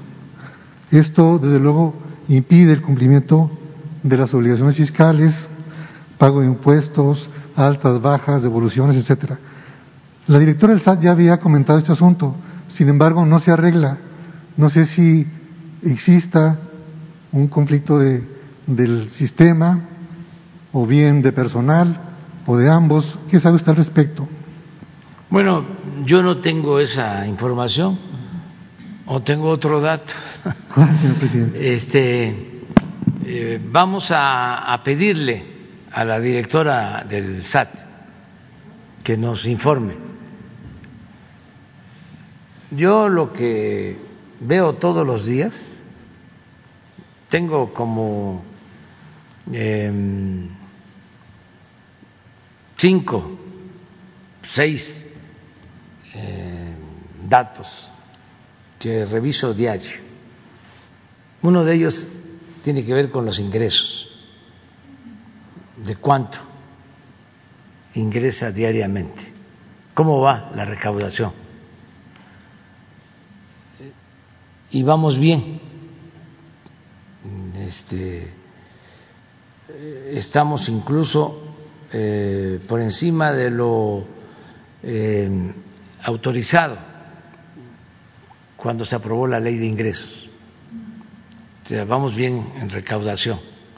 Pero puede ser que este, haya obstáculos, trabas, como se está este, denunciando, y hay que buscar simplificar, porque eso también, entre otras cosas, bueno, primero es eh, facilitarle a los contribuyentes, ¿no? Que puedan eh, cumplir con sus obligaciones. Y también eso va a significar más ingresos. Entonces le vamos a pedir a la directora del SAT ¿Cuándo podría venir? Si les parece, la próxima semana, sobre este tema. Muy bien, señor presidente. En otro tema, el gobernador electo de Nuevo León está convocando a caravanas para irse a vacunar a Estados Unidos. Dice que hay un convenio con el gobierno de Texas, con la iniciativa privada. Esto ya se hizo en Chihuahua también, donde las maquiladoras accedían con su personal a Estados Unidos a vacunarse.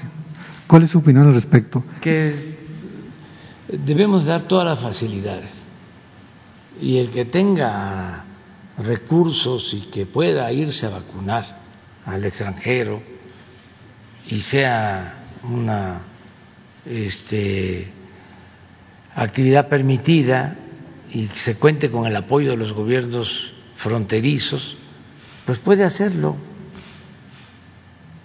Todo lo que significa ayudar para enfrentar la pandemia, para que vacunemos a todos, para que se proteja al pueblo, no debe ser obstáculo. Todas estas iniciativas este, nosotros las vemos con buenos ojos. Muchas gracias. Compañera. Buenos días, presidente. Judith Sánchez Reyes.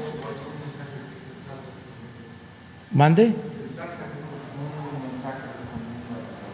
Pero de todas maneras, si viene eh, Raquel Buenrostro, va a ayudar mucho.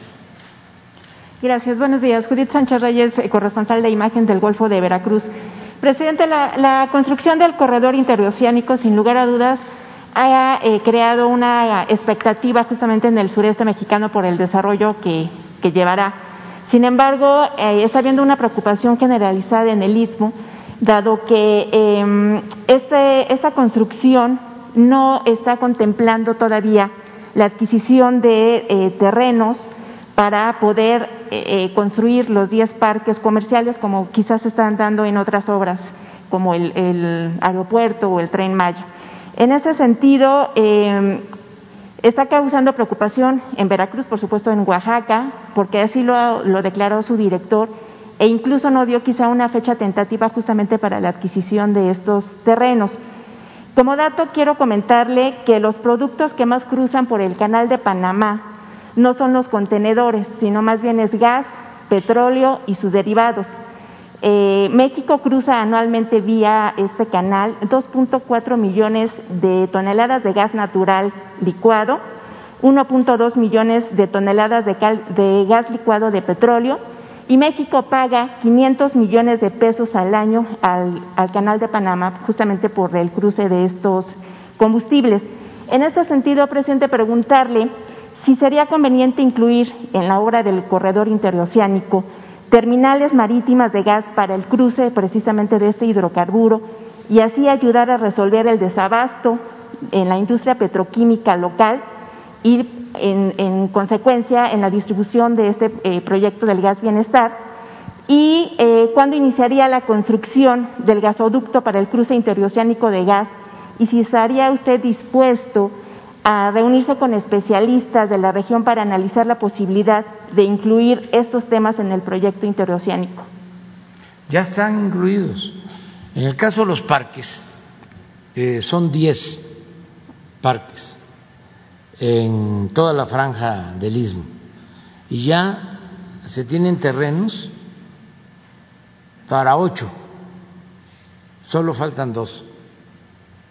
Ese es el informe último ya se ha llegado a acuerdos con propietarios de la tierra, comuneros, ejidatarios, pequeños propietarios, ya se tienen los terrenos, en promedio 500 hectáreas por parque industrial, y van a ser 10, entonces faltan dos, ya estamos avanzando en eso.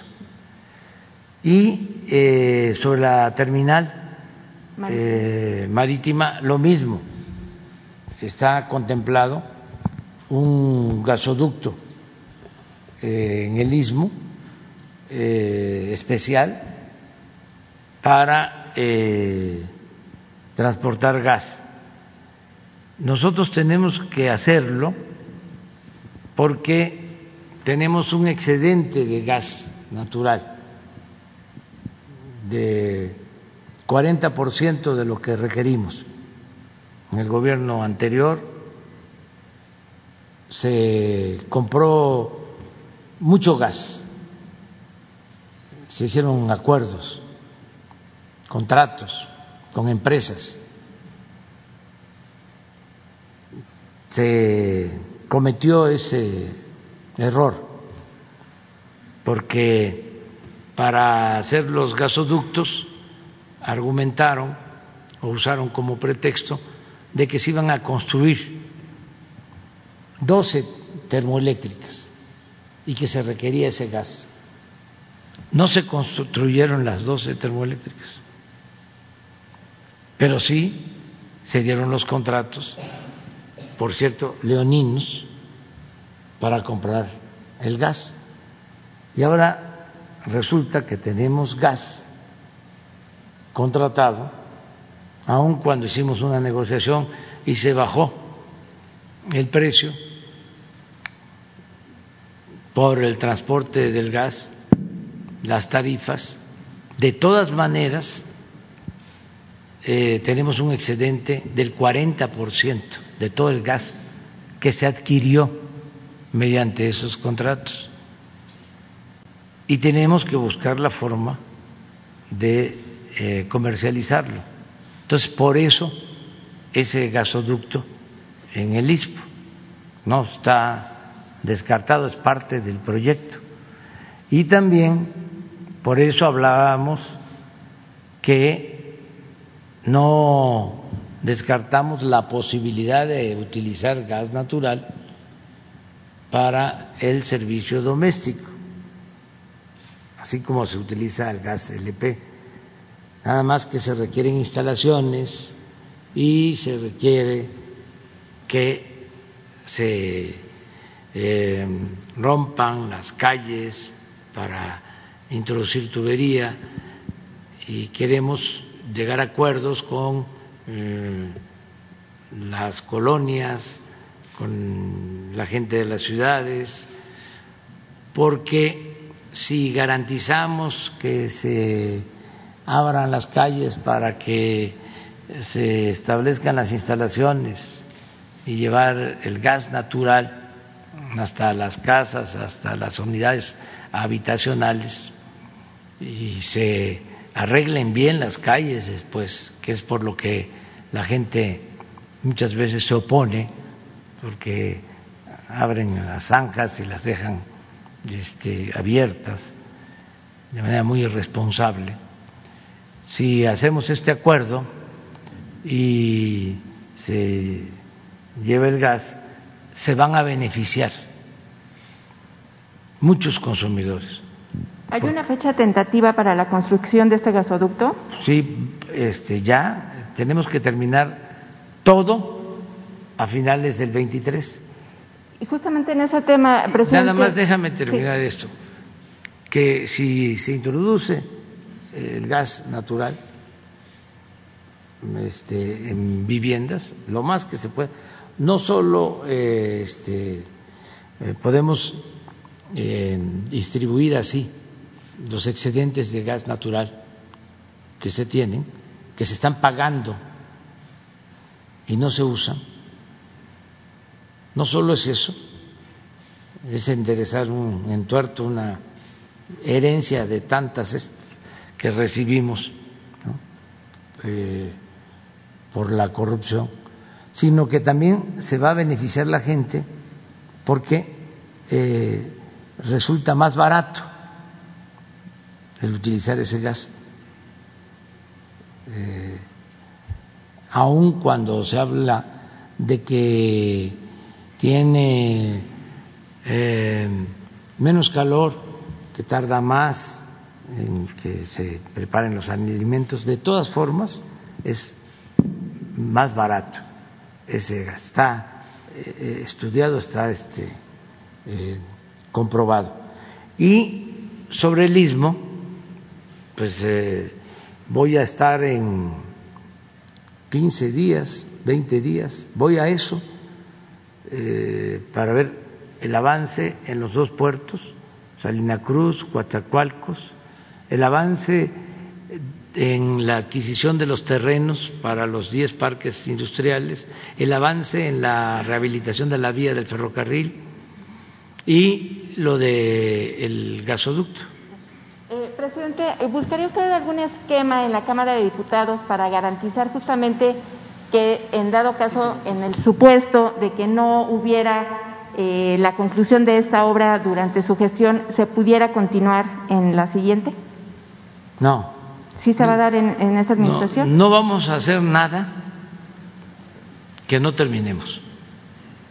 Por eso voy este fin de semana a los altos de Jalisco y voy a la laguna, porque eh, desde hace 10 años se inició una presa, el Zapotillo, y se terminó la presa, como no se le consultó a la gente y va a pues, producir algún daño, aunque se repare aunque se les den opciones a la gente, hay una oposición y resulta que está construida la presa eh, y no se avanza. Entonces voy a hablar con ellos y con sus asesores, los ambientalistas, para este, ponernos de acuerdo, para este, explicarles que tenemos una opción, una alternativa porque se trata de una inversión, es dinero del pueblo que no puede quedar este, eh, convertido en ruinas. Pero tampoco nosotros vamos a hacer nada por la fuerza. Es todo por la razón y el derecho. Entonces, también voy a decirles que si no reiniciamos esa obra porque ellos no estén de acuerdo, pues no se va a comenzar y ya en el sexenio no nos vamos a ocupar del asunto, solo de crear unos bordos de protección porque no puede quedar la presa así, porque ante una creciente de agua eh, no solo se derrumba la cortina, sino que se inundan los pueblos. Pero quiero saber, ya en definitiva, qué podemos hacer y decirles que este, eh, compartamos la responsabilidad, porque si no se termina la presa, pues no va a haber agua ni para los Altos, ni para Jalisco, ni para León. Y voy a Torreón, aprovecho también para ir avanzando, eh, voy a la laguna porque echamos a andar un programa que se llama Agua Saludable para la Laguna, porque en Torreón, en Gómez Palacio, en Lerdo, eh, se tiene el problema de que se consume agua con arsénico, porque se están perforando pozos a mucha profundidad y ya el agua este, está contaminada con arsénico. Se tienen eh, plantas de tratamiento de arsénico y no hay duda de que tenemos un incremento en enfermedades y en cáncer, entre otras cosas, por esa eh, contaminación. Entonces, estamos buscando la forma de eh, llevar agua. Eh, vamos a hacer un canal, un acueducto de 50 kilómetros para llevar a Torreón, eh, a Gómez Palacio, agua limpia, saludable, pero resulta que iniciamos la obra, además eh, con un gran esfuerzo, porque significa una inversión de alrededor de 10 mil millones de pesos, y empiezan este, nuestros adversarios a utilizar esto como bandera y a eh, promover amparos. Se hicieron las primeras licitaciones y hay amparos. Por eso se atrasó, pero estamos hablando de ambientalistas, de líderes campesinos, de organizaciones que existen, de un periódico que tiene mucha importancia en la región, de, o sea, toda una campaña. Entonces voy a, a citarlos a todos de manera muy respetuosa, este, a todos, los dos gobernadores, eh, el señor Tricio del grupo Lala, empresarios, todos, porque eh, ellos están ayudando, pero quiero eh, pedirles que se resuelva el asunto, porque si van a haber esos amparos, no vamos a iniciar la obra, porque no vamos a dejarla este, inconclusa y vamos a este, derrochar, a desperdiciar los recursos. Entonces, Entonces también que todos asuman la responsabilidad. Entonces, el corredor sí se, sí, sí se concluye en su sexenio, antes del 24. Sí, en el caso del Istmo sí, y todo. El tren Maya, eh, el Istmo, eh, las presas que estamos construyendo en Sinaloa, la presa de Santa María, la presa Picacho, sobre todo los canales de riego, eh, los canales de riego en Nayarit, todo, el tren Toluca, Ciudad de México, el tren del nuevo aeropuerto Felipe Ángeles hasta el centro de la ciudad, todo a finales del 23. Bien, nada más una segunda pregunta, presidente. Hay grupos minoristas de gaseros totalmente regulados que están sí de acuerdo con su proyecto del gas natural, incluso eh, están, digamos, a favor de que sea un combustible de, precio accesible a los, a los sectores vulnerables, que Pemex sea quien distribuya, pero ellos piden quizá eh,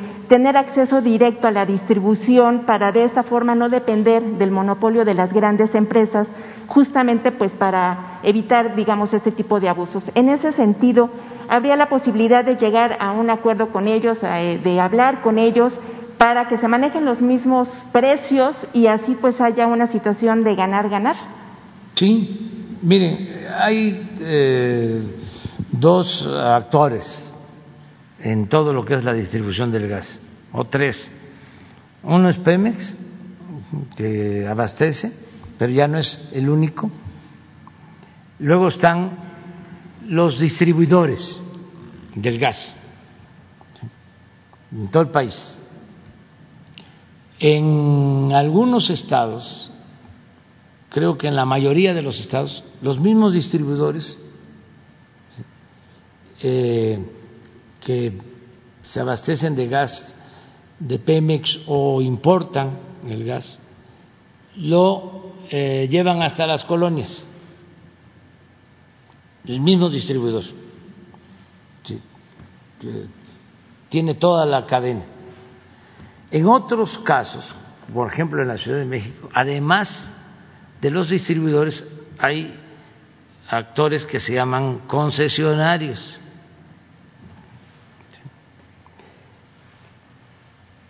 se está buscando un acuerdo. Ya con los distribuidores se logró un acuerdo.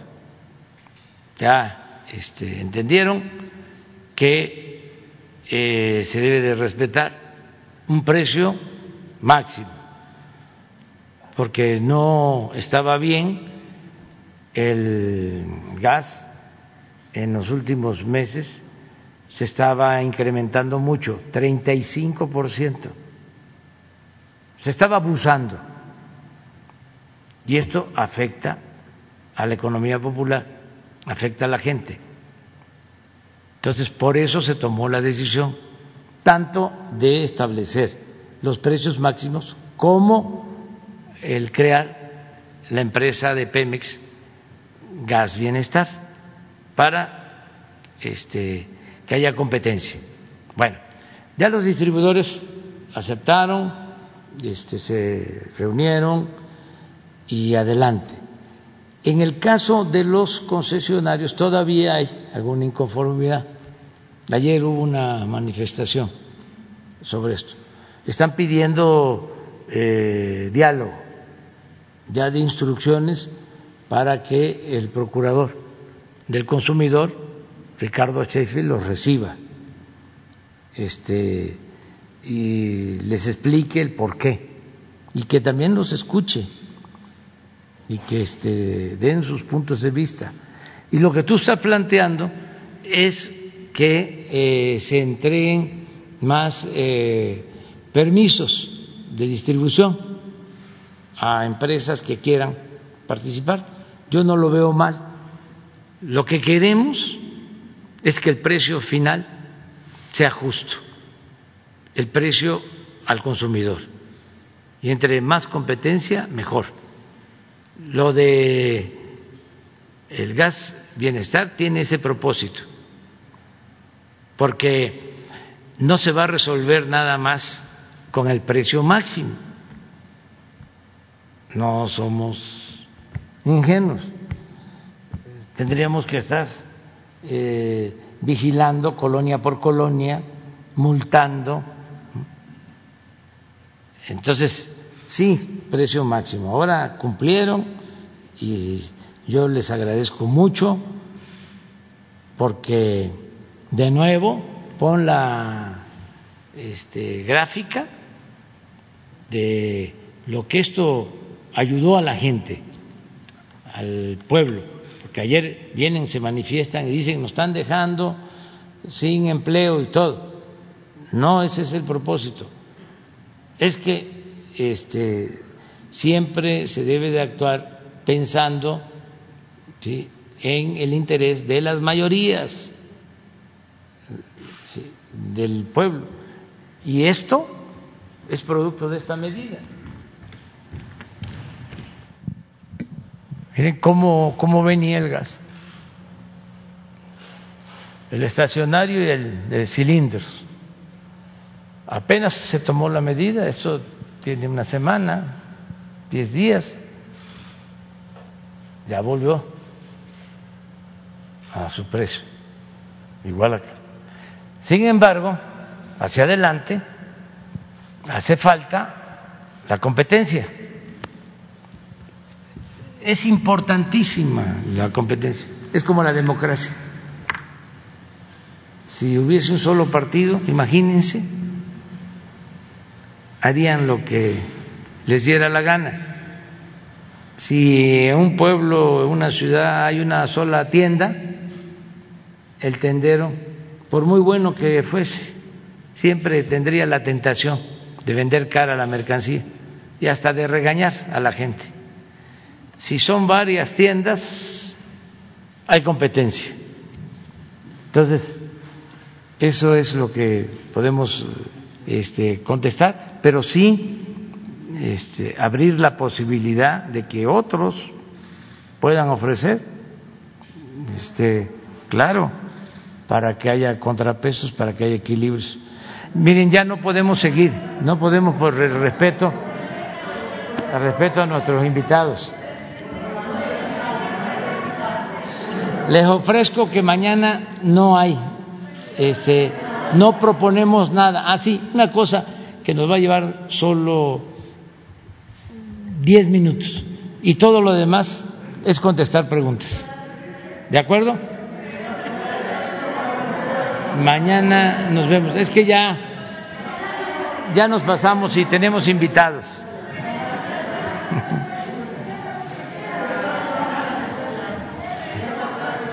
¿Por qué no se apuntan y mañana?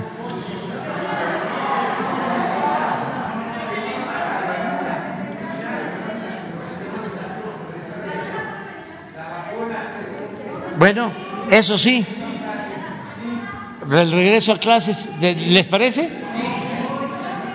No, no, no, ni digan eso de que hoy, hoy, porque ya, saben lo que pasó. O sea, este, este, bueno, entonces viene la maestra del fin de mañana, ¿sí? Este, eh, para contestar todo lo que es el regreso a clases, yo también intervengo y mañana vamos a dar a conocer sobre un programa muy importante, se los adelanto, que es eh, lo que hemos llamado tianguis del bienestar. Este, todo lo que se confisca en aduanas, que iba a bodegas y se echaba a perder, mm, a veces se quemaba este, y había también corrupción, pero además eh, hay que pagar la renta de almacenes, todo eso se va a distribuir y se le va a entregar al pueblo, a la gente más pobre. Entonces ya comenzamos ayer en la montaña de Guerrero. Entonces, mañana se les va a explicar.